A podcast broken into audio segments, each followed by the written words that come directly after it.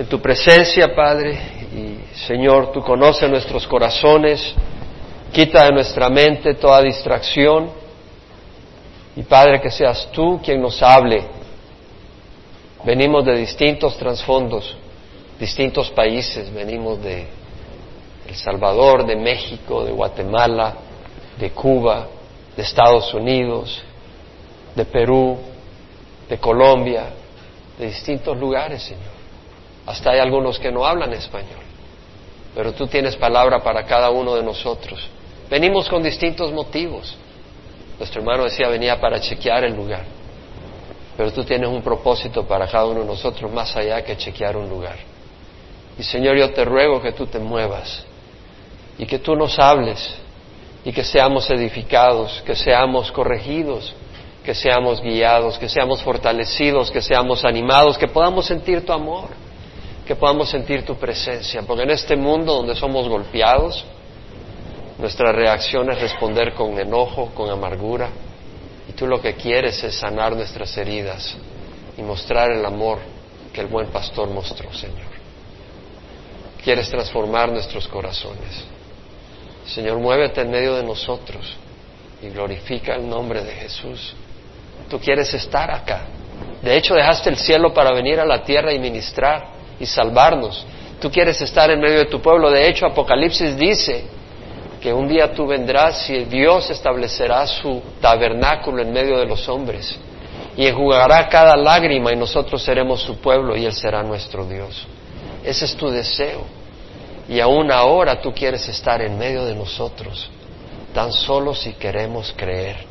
Como tú le dijiste a Marta, te dije que si creyeras verías la gloria de Dios. Y nosotros podemos experimentar esa gloria acá y ese amor que tanto necesitamos. Te lo rogamos en nombre de Jesús. Amén. Se puede sentar. Estamos estudiando el libro de Mateo y ya nos toca el capítulo 21, o sea, estamos terminando el capítulo 20 y prácticamente terminamos el capítulo 20 la semana pasada y ahora vamos a, arrancaríamos el 21, pero estamos tan cerca del domingo de Ramos, que es el próximo domingo, que voy a esperar a empezar el capítulo 21 el próximo domingo para que coincida con el Domingo de Ramos. De todas maneras, hay eventos que ocurrieron entre el capítulo 20 y 21 que no menciona Mateo, pero sí menciona Lucas y Marcos y Juan, y que creo que son de tremenda bendición para incluir acá, y sobre todo para el tema del servicio, del cual vamos a estar reunidos varios de nosotros discutiendo más adelante.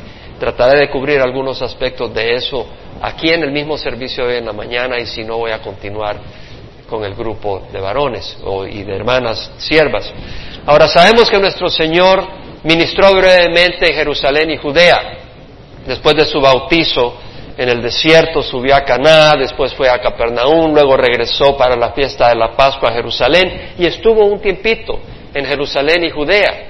Y cuando Juan Bautista fue encarcelado, entonces él subió a Galilea y estuvo ministrando unos dos años y medio en Galilea iba por todas las ciudades, por todas las vías, predicando el Evangelio, eh, anunciando las buenas nuevas y sanando toda enfermedad y toda dolencia.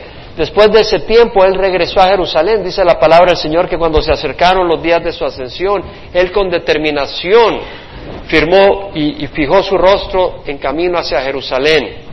Determinó ir a Jerusalén, a la crucifixión, al Calvario, porque para eso había venido.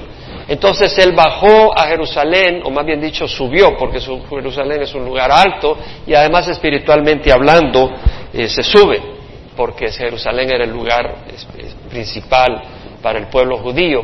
Él fue a Jerusalén para la fiesta de los tabernáculos, ahí por septiembre, octubre, y sabemos de que lo quisieron eh, arrestar, pero los alguaciles dijeron, jamás un hombre ha hablado como este hombre, y no lo arrestaron. Sin embargo, poco después, lo quisieron apedrear porque él dijo antes de Abraham naciera, yo soy. Entonces tomaron piedras para apedrearlo y el Señor se les escondió, se les escapó del templo, pero estuvo siempre ministrando en Judea y Jerusalén y para la fiesta de la dedicación que es en diciembre volvió al templo y en esa ocasión una vez más Jesús dice, eh, mi Padre y yo somos uno. Y cuando dice eso en una, conversación de la que ya hemos hablado, dice, mis ovejas escuchan mi voz, yo las conozco, ellas me siguen, y yo les doy vida eterna, nadie las arrebatará de mi mano, mi Padre que me las dio es mayor que todos, nadie las arrebatará de la mano de mi Padre, mi Padre y yo somos uno. Cuando eh, eh, Dios y yo somos uno, cuando él dijo eso, tomaron piedras una vez más para matarlo. Entonces el Señor se fue porque ya los ánimos estaban calientes y él no debía morir apedreado, tenía que morir crucificado y no en cualquier día, sino el día de la Pascua. Entonces Jesús se fue hacia Perea, que está al este del río Jordán, donde Juan había estado bautizando. Estuvo ahí desde diciembre hasta por marzo. Y allá por marzo le avisaron de que su amigo Lázaro estaba enfermo y Jesús esperó unos días más para esperar que Lázaro muriera, porque el deseo era mostrar la gloria de Dios una vez más resucitando a Lázaro. Y el Señor fue a Betania, allí por marzo, que eh, Lázaro estaba enfermo, pero esperó unos días hasta que muriera, luego llegó a Betania y resucita a Lázaro.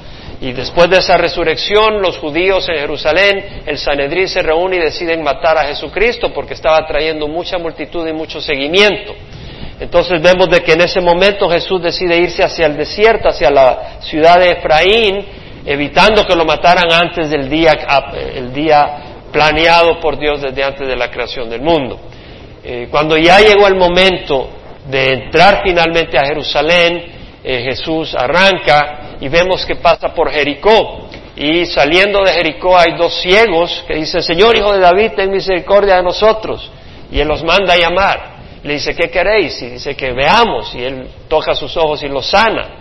Ahora, estamos eso en el capítulo 20, eh, donde vemos que Jesús eh, los sana y recobran la vista. Ahora me voy a ir ahora a Lucas, donde vemos en Lucas capítulo 19, cuando Jesús está en, Jericó, en su camino hacia Jerusalén, Jericó, está a 15 millas al noreste de Jerusalén, o sea, unos 25 kilómetros.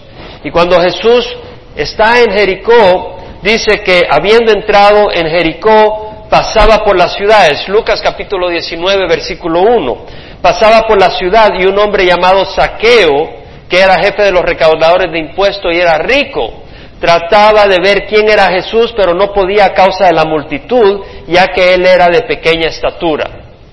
Y corriendo delante se subió a un sicómoro para verle, porque Jesús estaba a punto de pasar por ahí. Este hombre era odiado por el pueblo judío, porque era recaudador de impuestos. Y estos recaudadores de impuestos estaban empleados, estaban empleados por Roma, que era el gobierno, que era el poder, que era el imperio que tenía oprimido a, a Israel. Estaba ocupándola la nación de Israel y gobernaba con, con un brazo de hierro. Eh, entonces este, este hombre, Nicodemo, eh, como siendo jefe de recaudador de impuestos, los recaudadores de, los recaudadores de impuestos cobraban lo que demandaba Roma y un poco más. Y ese un poco más estaba a discreción de ellos. Entonces explotaban a su propia gente y eran muy sagaces. Entonces eran muy odiados por el pueblo, por el pueblo judío. Pero vemos que este hombre odiado, pero con mucho dinero, con mucha astucia, con mucha capacidad de manejar las cosas, era jefe de los recaudadores de impuestos, pero vemos que tenía una curiosidad de ver quién era Jesús y se sube a un sicómoro para verle, porque Jesús estaba a punto de pasar por ahí. Cuando Jesús llegó al lugar, miró hacia arriba y le dijo, Saqueo, date prisa y desciende, porque hoy debo quedarme en tu casa. Lo volteé a ver él estaba arriba, subido como un pajarito. ¿Quién iba a creer que lo iba a ver? Y Jesús voltea a ver y dice, ¡Ey, Saqueo, bájate! Date prisa, tengo que irme a quedar a tu casa. No sabe mi nombre. Sabía su nombre, lo llama por nombre. Saqueo, bájate, date prisa. Que hoy debo quedarme en tu casa. Entonces él se apresuró a descender y le recibió con gozo. Y al ver esto todos murmuraban diciendo, ahí va a hospedarse con un hombre pecador. La gente, si este es un hombre pecador, ¿qué está haciendo ahí?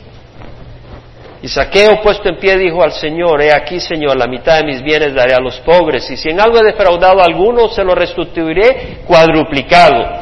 Y Jesús le dijo, hoy ha venido la salvación a esta casa, ya que él también es hijo de Abraham, porque el Hijo del Hombre ha venido a buscar y a salvar lo que se había perdido. Acá tenemos muchas cosas que aprender. Número uno, el nombre Saqueo es de raíz hebrea, y en el hebreo es Sakak, que quiere decir transparente, limpio, ya sea moral o físicamente, puro. Este hombre se llamaba Saqueo, transparente, limpio, puro.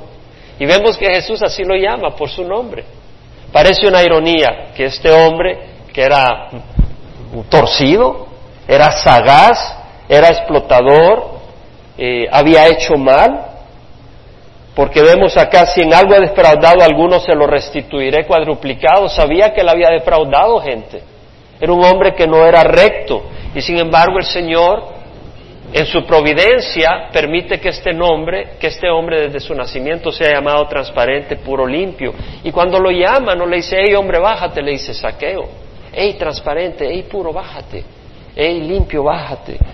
Y aunque la sociedad y el mundo religioso lo consideraba basura, Jesús sabía que era un tesoro escondido listo para ser revelado. Y Dios no nos ve como somos, sino como seremos, lo que hará de nosotros. Nosotros debemos de recordar eso cuando vemos a nuestros hermanos, porque a veces los vemos como son en sus, en sus relaciones con nosotros, ¿verdad?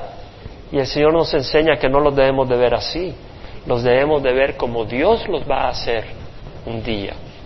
Esa es la manera con que debemos de vernos unos a otros. Vemos que Jesús le llamó saqueo. En Hebreos 12, 1, 2, leemos sobre Jesús, dice, puesto que tenemos en derredor nuestro tan grande nube de testigos, despojémonos de todo peso y del pecado que tan fácilmente nos envuelve y corramos con paciencia la carrera puesta delante, por delante de nosotros, puesto los ojos en Jesús, el autor y consumador de nuestra fe, quien por el gozo puesto delante de él, soportó la cruz y menospreció la vergüenza y se ha sentado a la diestra del trono de Dios. Entonces, ¿qué es lo que vemos? De que Jesús menospreció la vergüenza, soportó la cruz. ¿Por qué? Por el gozo puesto delante de él. El gozo puesto delante de él no era la resurrección. Jesús no tenía que morir entonces y simplemente no necesita resucitar. El gozo puesto delante de él somos nosotros. Para eso vino Él. Y cuando Él estaba en la cruz, Él, estaba viendo todos los hijos que iba a tener el Señor, los que podía adoptar, porque estábamos separados de Dios para siempre. Y fue a través de la cruz que Jesús compró. Imagínate un padre o una madre cuando va a tener un hijo, se alegra. Piensa tú que eres padre o madre, cuando vas a tener un niño o una niña, estás feliz. Y cuando nace lo recibes con gran alegría, sin saber cómo va a salir. Te puede salir un ratero, Dios no lo permita. Pregúntale a David. Amnón violó a su hija y Absalón lo quiso matar a él mismo. Y sin embargo te aseguro que David se regocijó cuando nació Amnón y cuando nació Absalón. Pregúntale a Eli, el que era sumo sacerdote en Israel. Sus dos hijos, Ofni y Finés, fueron, eh, juzgados por el Señor por ser malvados. Sin embargo, tú no sabes si tienes la mejor expectativa y te alegras cuando nace tu hijo. Y nuestro Señor sabía que a los que va a adoptar van a ser iguales a Él. Por eso Él se puede regocijar, porque eso dice la palabra del Señor. En Romanos 8, 28 al 30, sabemos que para los que aman a Dios todas las cosas cooperan para el bien, esto es para los que son llamados conforme a su propósito porque a los que de antemano conoció los predestinó para ser hechos conforme a la imagen de su Hijo Jesucristo, para que Él sea el primero entre muchos hermanos. Y a los que predestinó, llamó, y a los que llamó, justificó, y a los que justificó, glorificó. ¿Qué diremos ante esto si Dios por nosotros, quiere contra nosotros? ¿Qué es lo que estamos viendo? Que Dios planeó adoptar hijos y los va a recibir como hijos de Él. Y la única manera de poder hacer eso era pagar un precio grandísimo. Y ese precio es la cruz. Entonces Jesús cuando estaba soportando ese sufrimiento, miraba a todos nosotros que hemos recibido a Jesús, que podemos entrar en una comunión de amor con Él. Y no solo eso, por estar disponibles, por darle nuestro corazón a Él, que hace Él, le estamos abriendo las puertas para que Él venga y nos moldee a la imagen de Jesús. Eso es lo que dice 2 Corintios 5. ¿Qué es lo que dice? Todos nosotros con el rostro descubierto, mirando como en un espejo la imagen del Señor, estamos siendo transformados de gloria en gloria en su misma imagen, como por el Señor el Espíritu. Estamos siendo transformados a la imagen de Cristo Jesús a través de las circunstancias. A través de las crisis Dios está trabajando en nosotros y cuando venga nos va a dar un cuerpo nuevo y toda reminiscencia, todo recuerdo, toda todo sabor de pecado va a desaparecer de nosotros, porque ahora tenemos un cuerpo pecador. Pero cuando venga Jesucristo, va, nos va a dar un cuerpo nuevo. y no va a haber ningún rastro de pecado en nosotros. Ahorita luchamos con una naturaleza pecadora, pero cuando venga Jesús nos va a dar una naturaleza totalmente limpia y vamos a ser nosotros que queremos caminar en espíritu y verdad. Entonces vemos el gozo del Señor de saber que nos iba a liberar totalmente de esta naturaleza pecadora y que íbamos a ser sus hijos y tener una relación de amor especial. Es algo precioso y por eso Él se regocijó. Entonces vemos que el Señor, por eso podía decirle saqueo, saqueo. Por eso decía limpio, transparente. Y es mi propuesta que nosotros nos veamos unos a otros así. Que no nos veamos como somos, sino como seremos. Porque así nos ve el Señor. Me gusta lo que dice Pastor Chuck Smith. Dice, Él es restaurador de carros.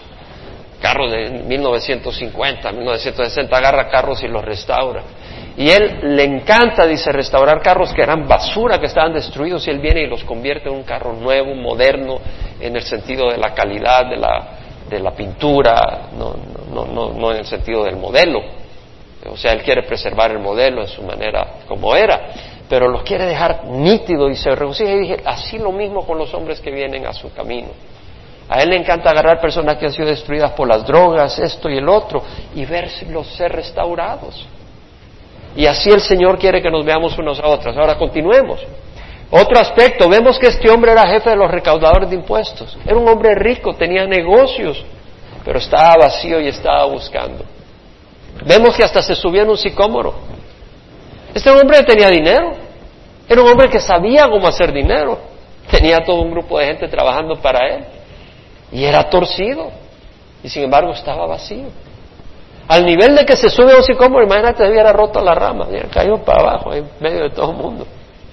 Pero se subió al sicómoro y lo que muestra es lo que muestra el Señor a través de aquellos que son, que, que reconocen que en nuestro corazón hay un vacío. Y el David en el Salmo 42 dice, como el siervo anhela las corrientes de agua, así suspira por mí, por ti, oh Dios, el alma mía. Como el siervo anhela las corrientes de agua. A mí me gusta ir a caminar en los trails, en los caminitos, en las montañas y me voy a uno que se llama Deer Spring Trail, eh, el camino de las corrientes de agua de los, de los venados. Y ya he visto venados ahí que andan buscando el, agua y en, el calor del, verano, subiendo y bajando en las montañas, buscan esa corriente de agua con sed yo tengo sed del Señor. Y David tenía sed del Señor. Dice, como el siervo anhela las corrientes de agua, así suspira por ti, oh Dios, el alma mía. Mi alma tiene sed del Dios, del Dios viviente. ¿Cuándo vendré y me presentaré delante de Él?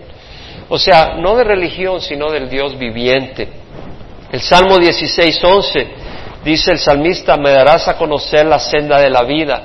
Todos nosotros necesitamos orientación. Todos necesitamos propósito en la vida. Yo recuerdo, yo me casé en el 79, había regresado de Canadá, había sacado una maestría en ingeniería en el 78, regresé de Canadá al Salvador y tenía un buen trabajo. De hecho, era gerente de investigación y desarrollo de una empresa de una de la, de una de la corporación más grande. En El Salvador tenía como 20 fábricas y me empecé a destacar profesionalmente. Mm, cuando supe, porque eh, cuando me fui, el, presidente de la corporación me hizo una carta de recomendación y en esa carta decía que habían otras compañías de su corporación que buscaban que yo trabajara para ellos, porque Dios me dio mucha gracia, aunque yo todavía no conocía al Señor. Pero el Señor me prosperó, pero yo estaba vacío.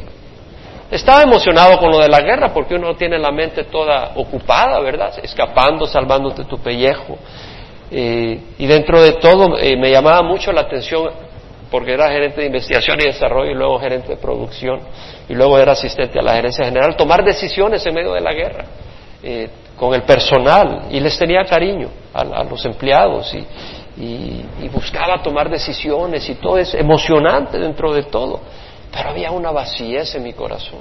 Yo realmente en mi corazón sentí un vacío sin saberlo, parecía una alma sin rumbo, Sí había un rumbo y había un propósito profesional, pero mi corazón estaba bien vacío.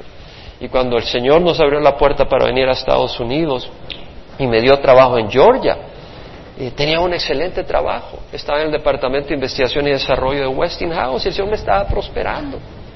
Pero recuerdo, y, tenía, y, rentábamos una casa, una cabina de madera preciosa entre los árboles, pero yo salía a correr y, recuerdo cómo salía a correr con lágrimas, porque no hallaba propósito para mi vida. Descorazonado por el país que yo amo destruido por la guerra. Realmente yo no quería estar acá, pero tenía que estar acá por la vida de mi hija, de mi, de mi esposa, de mi hijo. Sabía que no podía seguir en El Salvador. Pero corría, cuando salía a correr con lágrimas en los ojos, vacío en mi corazón. Pero muy pronto el Señor lo llenó, porque llegué a conocer al Señor. Y realmente hasta que conocí, cuando conocí a Jesús, yo encontré lo que buscaba sin darme cuenta. Yo no sabía que estaba buscando. Yo no sabía que mi corazón estaba vacío. Lo que sí sabía era experimentaba lo que era tener el corazón vacío, no tener rumbo. Y vemos que el salmista dice, tú me darás a conocer la senda de la vida. ¿Cuál es esa senda? Esa senda no es un camino, es un Señor, es Jesucristo. Jesucristo dijo, yo soy el camino, la verdad y la vida. Y es Jesucristo nuestra senda. Entonces el salmista dijo, me darás a conocer la senda de la vida, en tu presencia hay plenitud de gozo, en tu diestra deleites para siempre. ¿Cuál es la diestra de Dios? Es Jesucristo. Lee Isaías 53. Entonces en tu presencia hay plenitud de gozo, en tu diestra deleite para siempre. Por eso Saqueo recibió con gozo al Señor, porque en tu diestra hay plenitud de gozo. ¿Cómo recibes tú al Señor? Nosotros que venimos a la iglesia, que no venimos buscando religión, que conocemos al Señor, venimos con gozo, porque no venimos a la religión, venimos a adorar al Señor. Realmente ahora que estaba alabando al Señor, digo, yo le doy gracias al Señor. A veces quisiera que el Señor me ayude a olvidarme las responsabilidades, porque cuando vengo el domingo pues tengo muchas cosas en la mente. Pero quiero sentarme y adorar al Señor. Es hermosa oportunidad la que tenemos de venir y adorar al Señor. Vénganse a las nueve y media y extendamos el tiempo de adoración. Es algo precioso poder adorar al Señor. Es un regalo que Dios nos da a nosotros, porque Él es nuestro mayor regalo. Y poder concentrarnos en Él. Venimos a escuchar su palabra. Es algo muy especial. Nosotros somos hechos a la imagen del Señor y somos hechos para el Señor. En Colosenses 1, 16 al 17 dice que Él es la imagen del Dios invisible, el, el primogénito de toda la creación, porque en Él fueron creados todas las cosas, visibles e invisibles, tronos, poderes, dominios, autoridades. Todo ha sido creado por Él y para Él y en Él todas las cosas permanecen. Hemos sido creados para el Señor. No hemos sido creados para un carro. No hemos sido creados para Estados Unidos.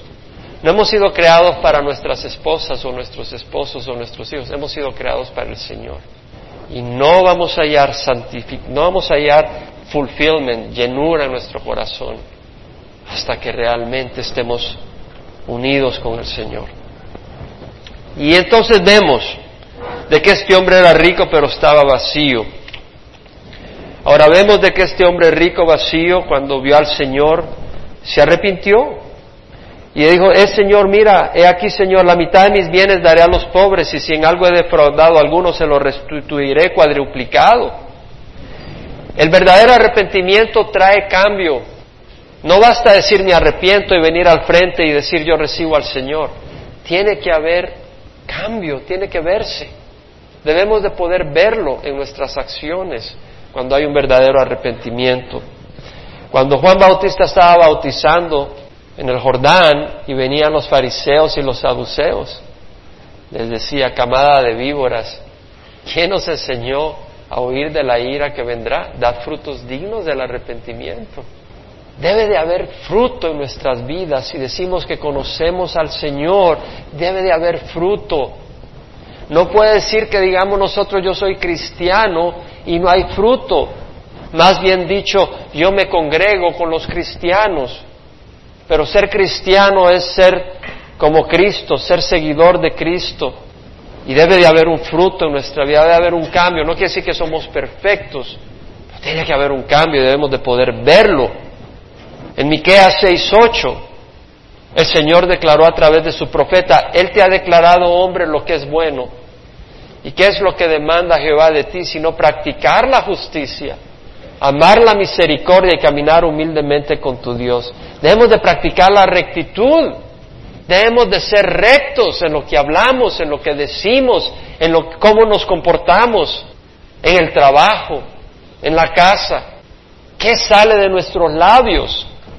Debemos de practicar la justicia y dentro de todo amar la misericordia, buscar ser misericordiosos con otros y caminar humildemente con nuestro Dios.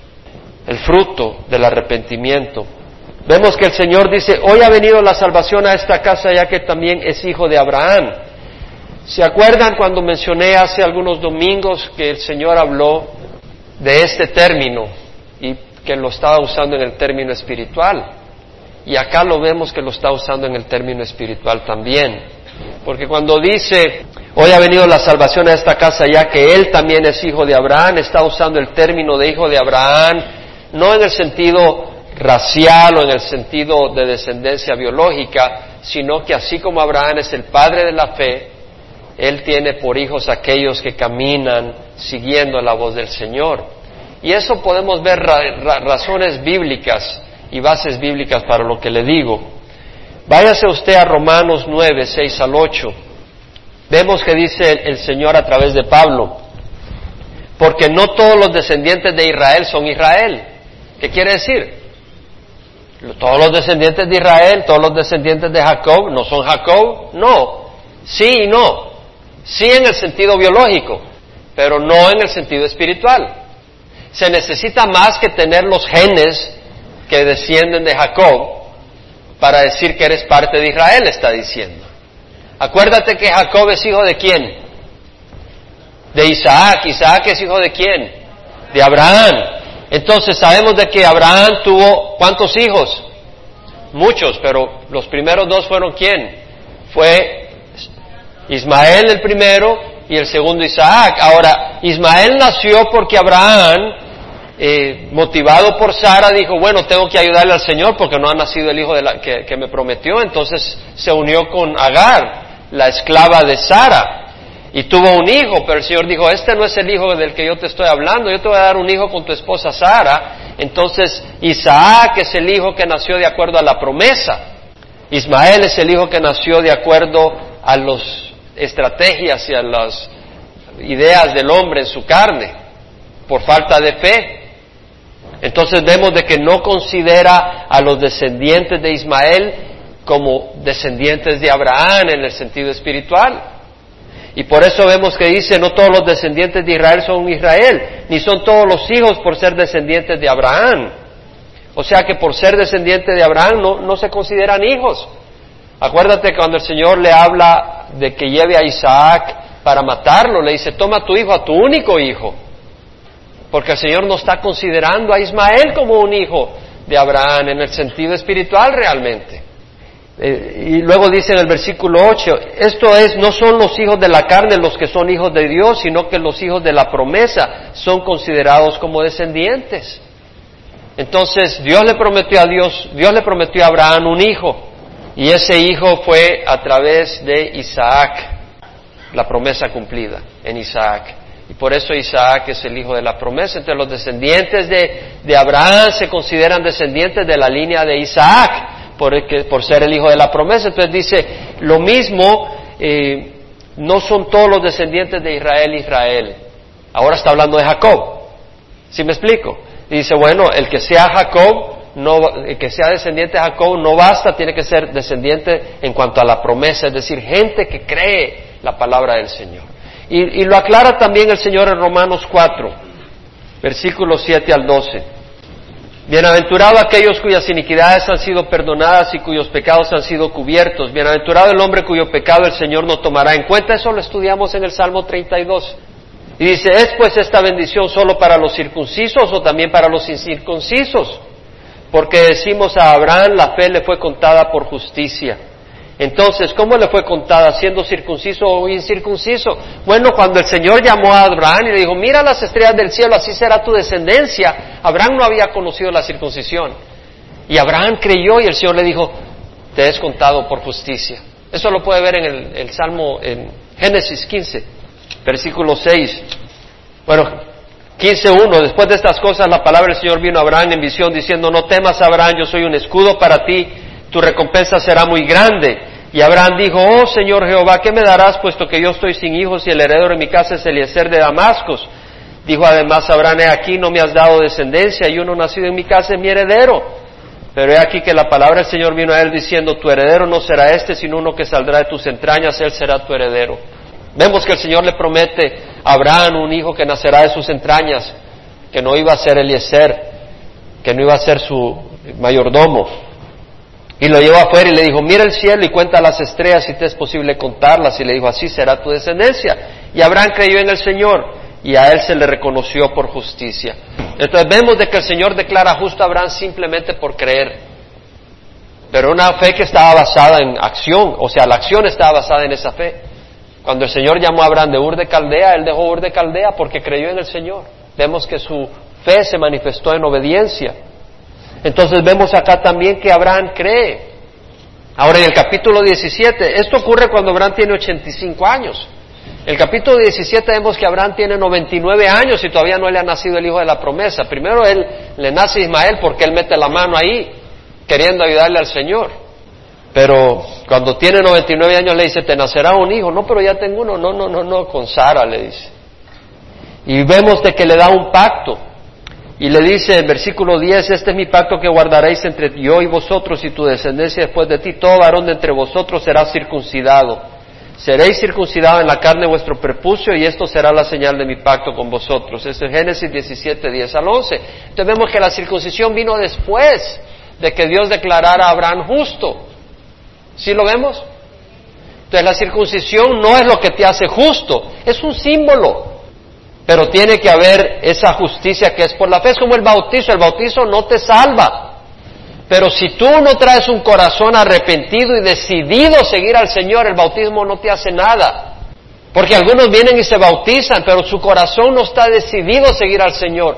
De nada te sirve, es una hipocresía. El bautizo quiere decir que tú te identificas con el Señor, que estás dispuesto a morir a la vida de pecado que vivías y estás dispuesto a vivir a la nueva vida que Jesús te da y que así como Jesús murió y resucitó, tú mueres al pecado, pero también tu cuerpo un día morirá, pero un día resucitará por el mismo Jesucristo a quien le sirves.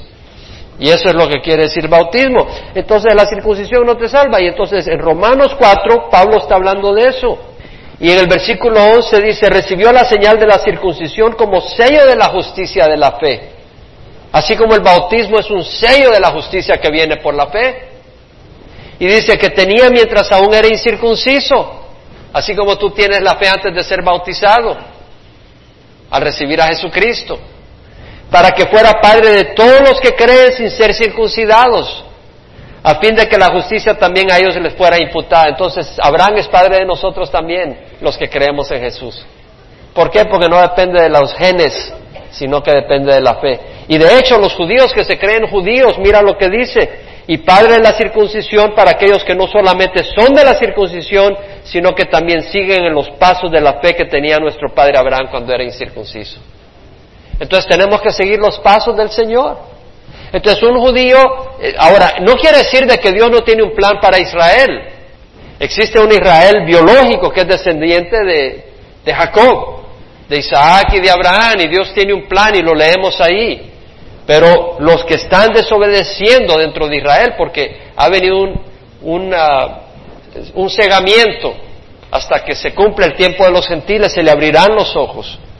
Y mientras tanto, aquellos que pertenecen al Israel biológico, no le pertenecen al Señor si realmente no han rendido su corazón a Jesucristo. Y no son verdaderamente descendientes de Abraham en cuanto al Espíritu, porque no están siguiendo al Señor. ¿Sí me explico? Bueno, entonces seguimos adelante. Seguimos con este, con este evento del encuentro entre Jesús y, Saqueo. La otra cosa que vemos acá es el contraste entre este, entre este hombre que era rico y era torcido y el joven rico moral que vino al Señor y leímos eso en, Lucas, en Mateo y Marco. Vino al Señor y le dijo, maestro, bueno, ¿qué debo de hacer para heredar la vida eterna? Le dijo, ¿por qué me llamas bueno? Solo uno es bueno, Dios. Conoce los mandamientos. No cometas adulterio, no mates, no robes, no des falso testimonio, honra a tu padre y tu madre, ama a tu prójimo como a ti mismo. Todo eso lo he guardado desde mi niñez. Mentira. No había guardado todo eso desde su niñez. ¿Por qué? El Señor dijo de que el que mira con deseos a una mujer ya cometió adulterio en su corazón, el que esté enojado contra su hermano ya, ya cometió asesinato. Además el Señor dice, no tendrás otros dioses aparte de mí. Y sabemos que cuando el Señor le dice, vende todos tus bienes, dáselo a los pobres, a los pobres, ven y sígueme, ahí está mostrando Él que tenía otro Dios porque Él se puso muy triste. Y su Dios era Él mismo, las riquezas era su ídolo. Entonces él vivía para tener una vida cómoda, para tener riquezas y no podía deshacerse de eso porque él, su carne se gozaba en la comodidad, se gozaba en las riquezas y no las podía soltar. ¿Sí me explico? Vemos que las riquezas eran un ídolo, él servía a las riquezas. Entonces, pero este hombre era moral, este joven rico era moral en el sentido que estaba basado en una moralidad externa. No robo externamente, pero le estás robando a Dios, ¿verdad? Eh, tal vez no miente, o tal vez estás mintiendo en tu corazón, estás eh, de alguna manera mintiendo, o eh, de, muchas maneras. Entonces vemos de que este hombre estaba tratando de mantener una moralidad externa. Me llama la atención el Señor dice, qué difícil es que entren en el reino de Dios los que tienen riquezas, porque es más fácil que un camello pase por el ojo de una aguja a que un rico entre en el reino de los cielos. Ya estudiamos esto y no voy a volver a rumiar o a meditar mucho sobre esto, pero me llamó la atención unas palabras que dijo un tal Miñón McLaughlin en 1966. No lo conozco a este hombre y no sé si sea un hombre recto o no, pero me llama la atención que dice, tu dinero o tu vida.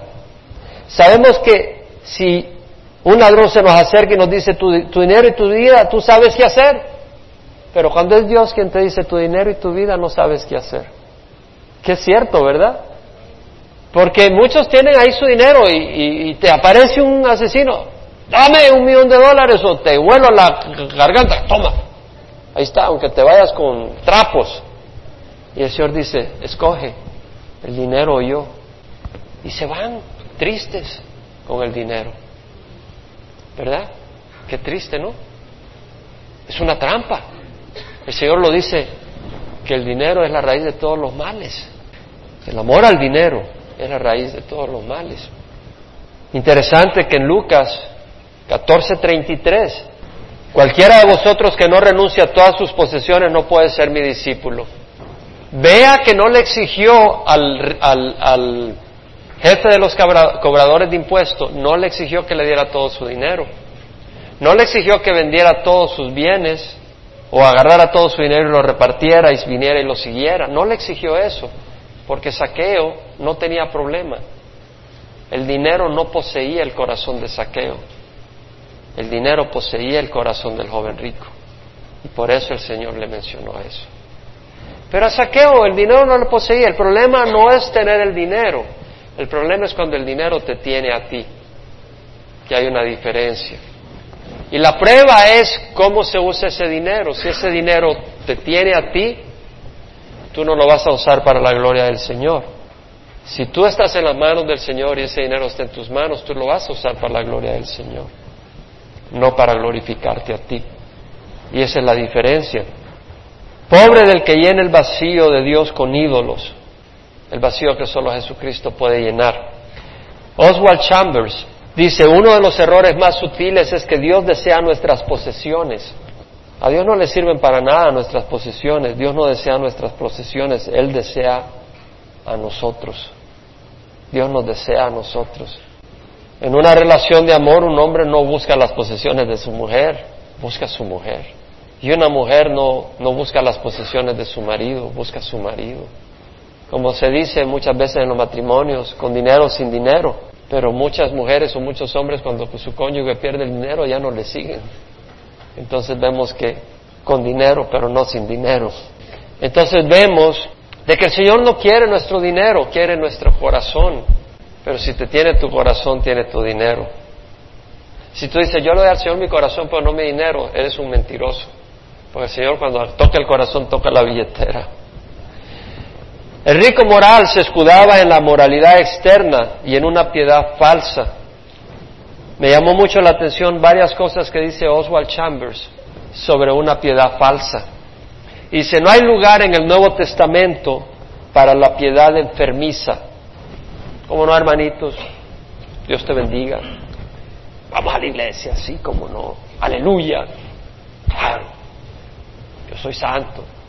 Una piedad falsa.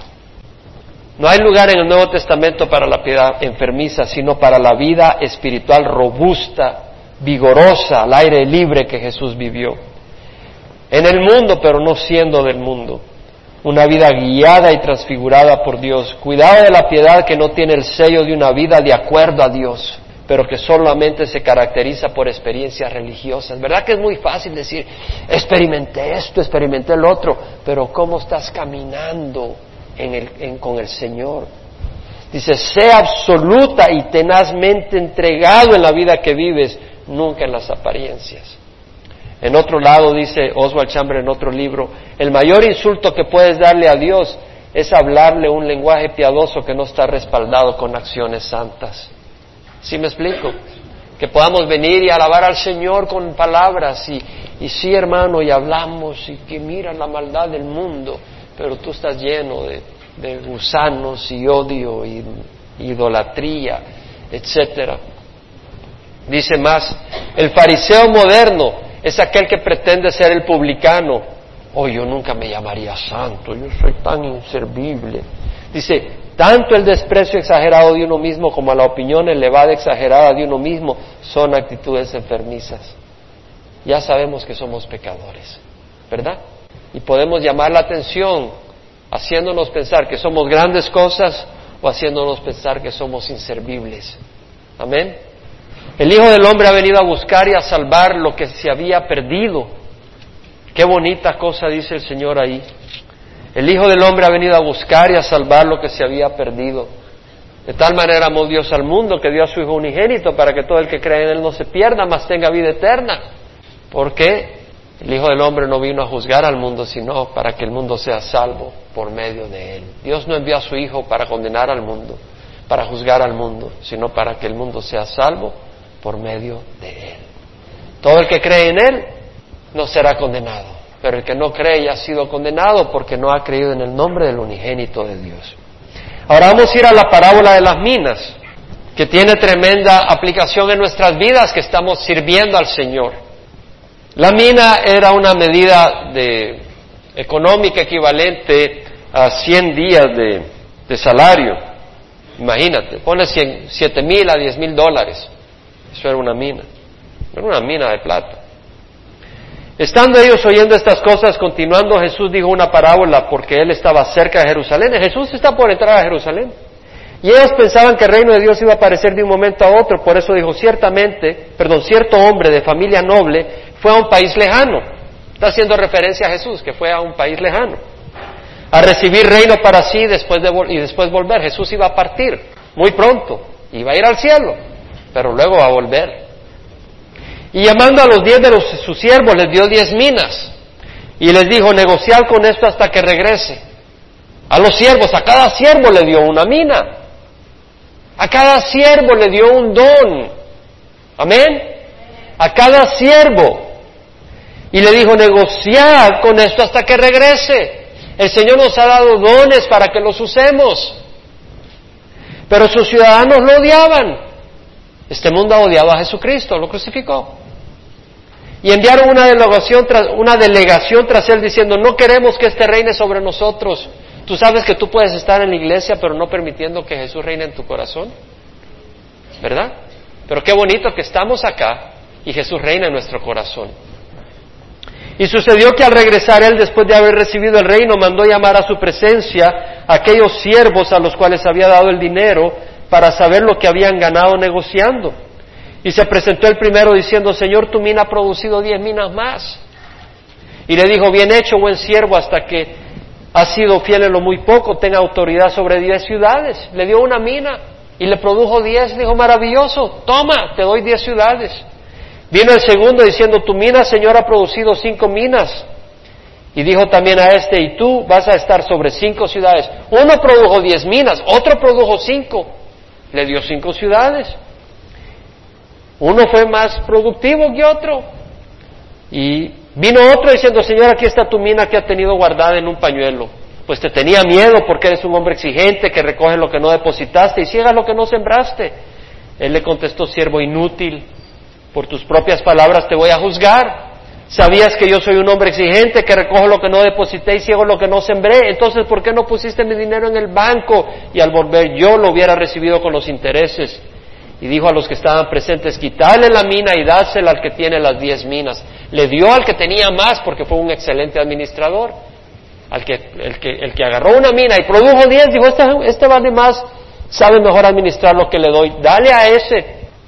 Os digo que cualquiera que tiene más le será dado, pero el que no tiene aún lo que tiene se le quitará. Pero a estos mis enemigos que no querían que reinara sobre ellos, Oh, tú puedes, el, el, asunto es si Jesús reina en tu corazón o no.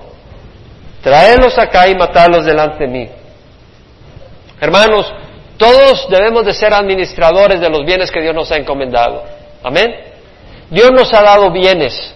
Dios nos ha dado dones. Materiales también. No puedes decir que voy a administrar solo esto. También los bienes materiales que Dios te da los debes de administrar para el Señor.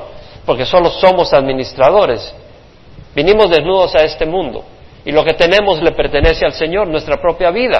Somos administradores y debemos de anhelar bienes y dones espirituales para usarlos para su gloria. Vea Primera de Pedro, muy importante. Primera de Pedro 4, 7 dice, mas el fin de todas las cosas se acerca, sed pues prudentes y de espíritu sobre para la oración. Estamos en los últimos días. Ahora dice, sobre todo sed fervientes en vuestro amor los unos por los otros, pues el amor cubre multitud de pecados. Sed hospitalarios, primero debemos de amarnos unos a otros. Ser hospitalarios, ser amables los unos para con los otros y murmuraciones. Ahora, según cada uno ha recibido un don especial, según lo que ha recibido, no lo que no ha recibido, según cada uno ha recibido un don especial, úselo, sirviéndoos los unos a los otros como buenos administradores de la multiforme gracia de Dios. Dios nos ha dado dones. Dios tal vez te ha dado una casa para que invites hermanos y le muestres cariño. No solo para que te estés entreteniendo, no solo para estarla pasando en pachangas. ¿Me entiendes? O sea, es para mostrar el amor de Dios, la hospitalidad. No solo los que tal vez vienen perfumaditos, tal vez aquellos que no son tan perfumaditos y tan agradables, que le muestres ese amor. Pero debes de tener el don de hospitalidad, si no vas a tener un problema. Pues si no tienes el don de hospitalidad, lo que vas a tener es un conflicto, vas a empezar a quejarte y va a haber una rotura de relación. Usa de acuerdo al don que Dios te ha dado. Si te ha dado ciertos dones, pues, pues úsalo para el Señor. Dice, el que habla, que hable conforme a las palabras de Dios. Entonces, si tú vas a enseñar la palabra, maestro, si tú estás enseñando en la escuela dominical, por favor, habla las palabras del Señor. Quiero que sepas que si tú no vas a tomar en serio tu ministerio de enseñar a los niños, salte de ese ministerio, por favor. Vas a ser piedra de tropiezo. No hay peor cosa que tener a alguien enseñándote de Dios cuyo corazón no está en las cosas de Dios ni en la palabra de Dios. Por favor, salte de ahí. Prefiero que haya unos tres maestros nomás enseñando todos los domingos y que tengan que venir en la noche a poder escuchar de su siervo. A que usted esté enseñando la palabra de Dios si no ama la palabra del Señor. Amén. Amén. Si eres siervo, sé fiel. Y dice, y el que sirve, si tú estás de ujier, venga a las nueve, no venga a las diez menos diez. El que sirve, ¿a quién está sirviendo? Este no es un lugar para venir, aquí estoy bien vestidito, mira, sonrío. No, si vas a servir, ven a echarle ganas, con amor. Oye hermano, usted está ofendiendo. No, porque tú eres de los que eres serio, ¿verdad? Tú eres de los que toman en serio la palabra de Dios, no de los que la están tomando a la ligera. Dice que los que sirven por la fortaleza que Dios da, para que en todo Dios sea glorificado mediante Jesucristo, a quien pertenece la gloria y el dominio por los siglos de los siglos. Amén. En Primera de Corintios, capítulo 12, versículo 7. Primera de Corintios 12, 7. A cada uno, ¿a cuántos? A cada uno se le da la manifestación del Espíritu para el bien común. Si el Espíritu Santo no ha sido derramado en tu vida, arrodíate, busca al Señor, métete en tu cuarto y pídele al Señor que derrame sus dones en tu vida. Porque Dios quiere darte dones. Un padre no le quiere dar juguetes a sus hijos. Cuando viene Navidad, no, a no te quiero dar un juguete, sería ridículo. Y Dios quiere darnos dones espirituales. Dios ama a sus hijos. No los adoptó para hacerlos miserables, los adoptó para bendecirlos. Y Dios da sus dones. Y dice, a cada uno se le da la manifestación del Espíritu. A uno le ha dado palabra de sabiduría. Dios da sabiduría. Da sabiduría en general, pero a veces da una sabiduría especial. A veces hay situaciones donde no sabes qué hacer. Y el Señor le da a alguien palabra de sabiduría que hacer. Entonces, es importante tener palabra de sabiduría. Y en la congregación yo le pido que el Señor le dé a varios palabras de sabiduría, de manera que algunos hermanos sepan, bueno, eh, puedo ir a, tal hermano o a tal hermana, generalmente veo que Dios le da una sabiduría especial. Aprovechar ese don, úsalo. A otros le da espíritu, palabra de conocimiento. El Señor nos da conocimiento, qué hacer, alguna situación específica que no pudiéramos saber y tal vez alguien hermano sabe, sabes que tú estás caminando en adulterio. ¿Cómo sabes? Dios me lo ha hecho ver. Palabra de conocimiento. Y sirve dentro de la iglesia. A otro fe por el mismo espíritu, a otros dones de sanidad por el único espíritu, a otro poder de milagros, profecía, discernimiento de espíritu. Tan importante tener el don de discernimiento de espíritu, pero no para que lo uses para destruir, pero si tú estás acá y de repente viene un hermano o una hermana y, en el espíritu sabes, eh, pastor, le quiero decir algo, yo siento que esta persona está siendo usada por Satanás en la iglesia, o va a ser usada por Satanás. Yo siento que hay algo mal ahí. Y yo, me pongo a orar y estoy pendiente. Es del Señor. Ya estamos pendientes, no permitimos que el zorro, el lobo venga y destruya. Espíritu de discernimiento. Hay distintos dones, los vamos a usar. Todos los hace uno y el mismo Espíritu distribuyendo individualmente a cada uno según la voluntad de, Dios, de Él. Ahora, veamos en el capítulo 14, que habla del que habla en lenguas, que no habla a los hombres sino a Dios, pues nadie lo entiende, sino que en su Espíritu habla misterios. Pero el versículo 3 dice en el capítulo 14, pero el que profetiza habla a los hombres para edificación, exhortación y consolación. Edificar. El que profetiza, el que da la palabra, es para edificar, para exhortar, para consolar. En el versículo 12 dice, puesto que anheláis dones espirituales, procurad abundar en ellos para la edificación de la iglesia. Procurad abundar dones. Está bien desear dones. Procura que abunden dones en tu vida, pero no para que digan, mira cómo soy yo. No, para poder usarlos porque hay necesidad, para la edificación de la iglesia. En Efesios, vea Efesios 4, muy importante, que dice que Él dio a algunos el ser apóstoles, a otros profetas, a otros evangelistas, a otros pastores y maestros. Él dio a algunos el ser apóstoles, a otros profetas, a otros evangelistas, a otros pastores y maestros, para capacitar a los santos para la obra del ministerio, para la edificación del cuerpo de Cristo. ¿Para qué están sirviendo los pastores? Para capacitar a quienes? A todos, a la iglesia, a los santos. ¿Y la obra del ministerio en manos de quién está? De los santos, ¿verdad? A veces me llaman, pastor, yo quiero que usted venga acá porque para compartir, bueno, ¿y, qué estamos haciendo en la iglesia? Estoy equipando a los santos con la ayuda del Señor para que usted pueda y vaya. Yo no soy el necesario, yo soy usado por el Señor, espero, para poder edificarles a ustedes, capacitarles a ustedes con la palabra. Y usted ahora agarre esa palabra y que haga fruto en su vida y ahora usted lleve ese evangelio a alguna persona. Si usted tiene el don de evangelismo, usted vaya y evangelice, como ya están haciendo varios hermanos. Alberto, una de estas, uno de estos días, estaba feliz, había ido a compartir y cuatro personas habían recibido al Señor. Una bendición.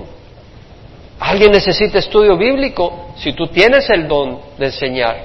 Porque yo estoy seguro que hay varios que tienen el don de enseñar, desarrollalo. Y entonces vas y enseñas. O tienes el don de la alabanza Puedes ir a un hogar y, vas y llevas la guitarra. Aquí hay un vecindario bien amplio de gente que pudiera ser bendecido. Tú tal vez puedes ir y les hablas del Señor y, empiezas a tocar la guitarra con ellos, te invitan a pasar y les compartes el amor del Señor. Hay tantas maneras en que podemos, entonces vemos que la, obra, el ministerio está en nuestras manos. Entonces, hermanos, ¿y por qué hay personas que no están escogidas en posiciones de servicio y responsabilidad en la congregación?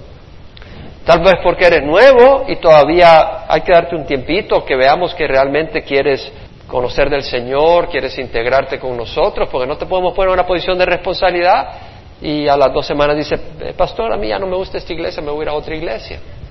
No puede ser, queremos ver que realmente te quieres integrar con nosotros. Pero otra razón, hay varias razones. Uno, 1 Corintios 10:31, dice, ya sea que comáis o que bebáis o que hagáis cualquier otra cosa, haced todo para la gloria del Señor. ¿Con qué razón quieres, por qué quieres servir? Ah, yo quiero estar enfrente, tocando la guitarra, yo quiero estar al frente dando anuncios y predicando y orando. ¿Por qué lo quieres hacer? ¿Cuál es la, ¿Qué es lo que te motiva?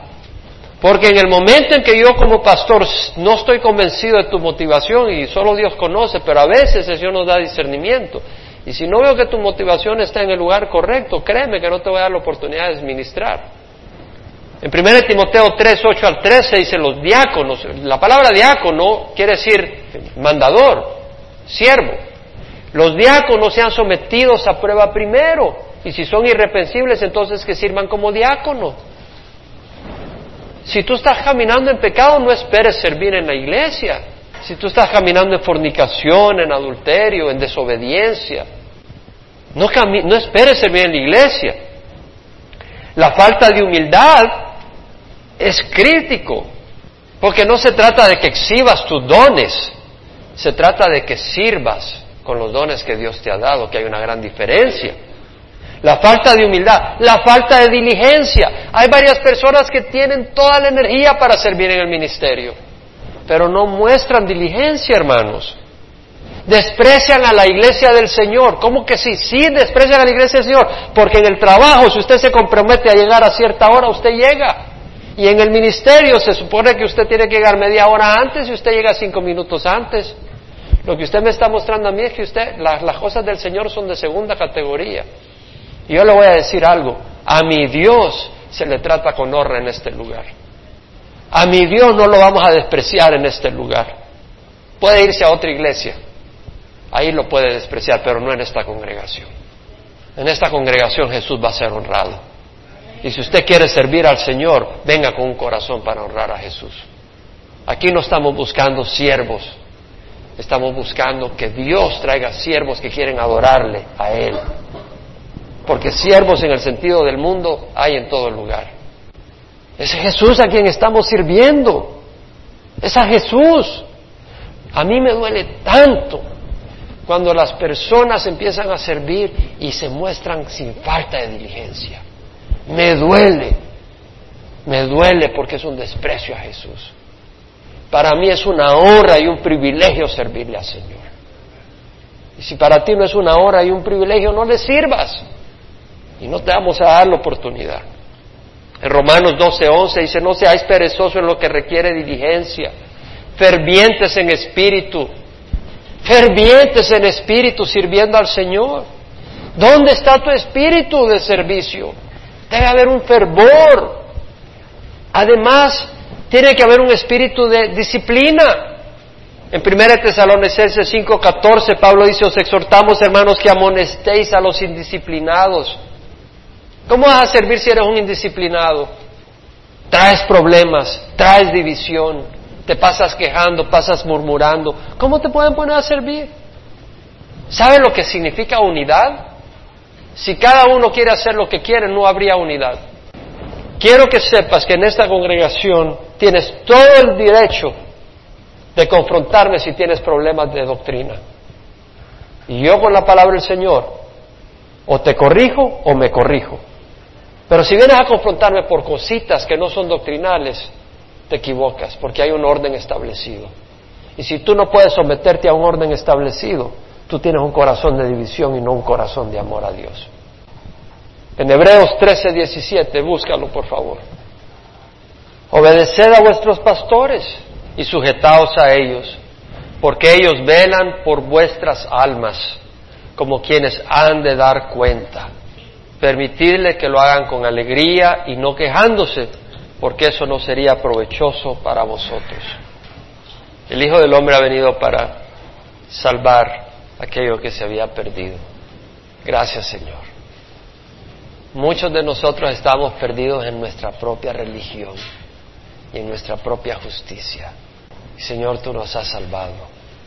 Y Señor, eh, yo te doy gracias porque tú nos amas y te doy gracias por cada uno de los que están acá. Y te doy gracias por todos los que sirven en esta congregación. Y Señor, que las palabras que a veces digo con, con pasión y con celo, Señor, sean bien recibidas, Señor, como una exhortación, porque Señor, tú eres digno, tú eres digno, Señor. Señor, tú mereces nuestra vida como el siervo anhela por las corrientes de agua. Así suspira por ti, oh Dios, el alma mía. Mi alma tiene sed de Dios, del Dios viviente. ¿Cuándo vendré y me presentaré ante Dios?